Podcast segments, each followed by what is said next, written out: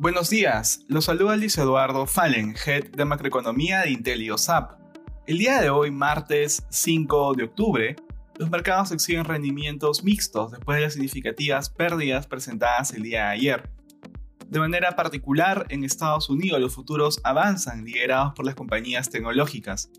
Dentro de este sector, Facebook es la que lidera los avances previo a la apertura de la jornada, luego de la caída mundial de sus servicios y de la acusación de una filtración de datos.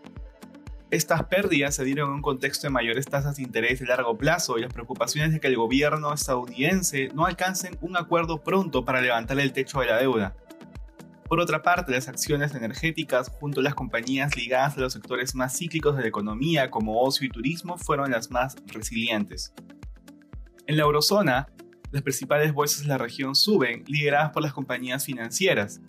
Estos movimientos se dan mientras las preocupaciones por una mayor inflación, luego de los últimos datos publicados, han generado un incremento en la tasa de interés también en el bloque. Sin embargo, noticias corporativas positivas provenientes del sector tecnológico y revisiones al alza de ciertas proyecciones de utilidades también calmaron el nerviosismo de los inversionistas. En Asia, los índices de la región exhibieron rendimientos mixtos. El Hansen cerró ligeramente al alza debido a los mayores precios de la energía. Sin embargo, las ganancias fueron limitadas ante las preocupaciones de los inversionistas por la capacidad de pago de empresas relacionadas al sector de propiedad chino en medio de reducciones de ratings crediticios. Por su parte, el Nikkei japonés cayó de manera importante ante los temores de una inflación más persistente de lo que se esperaba.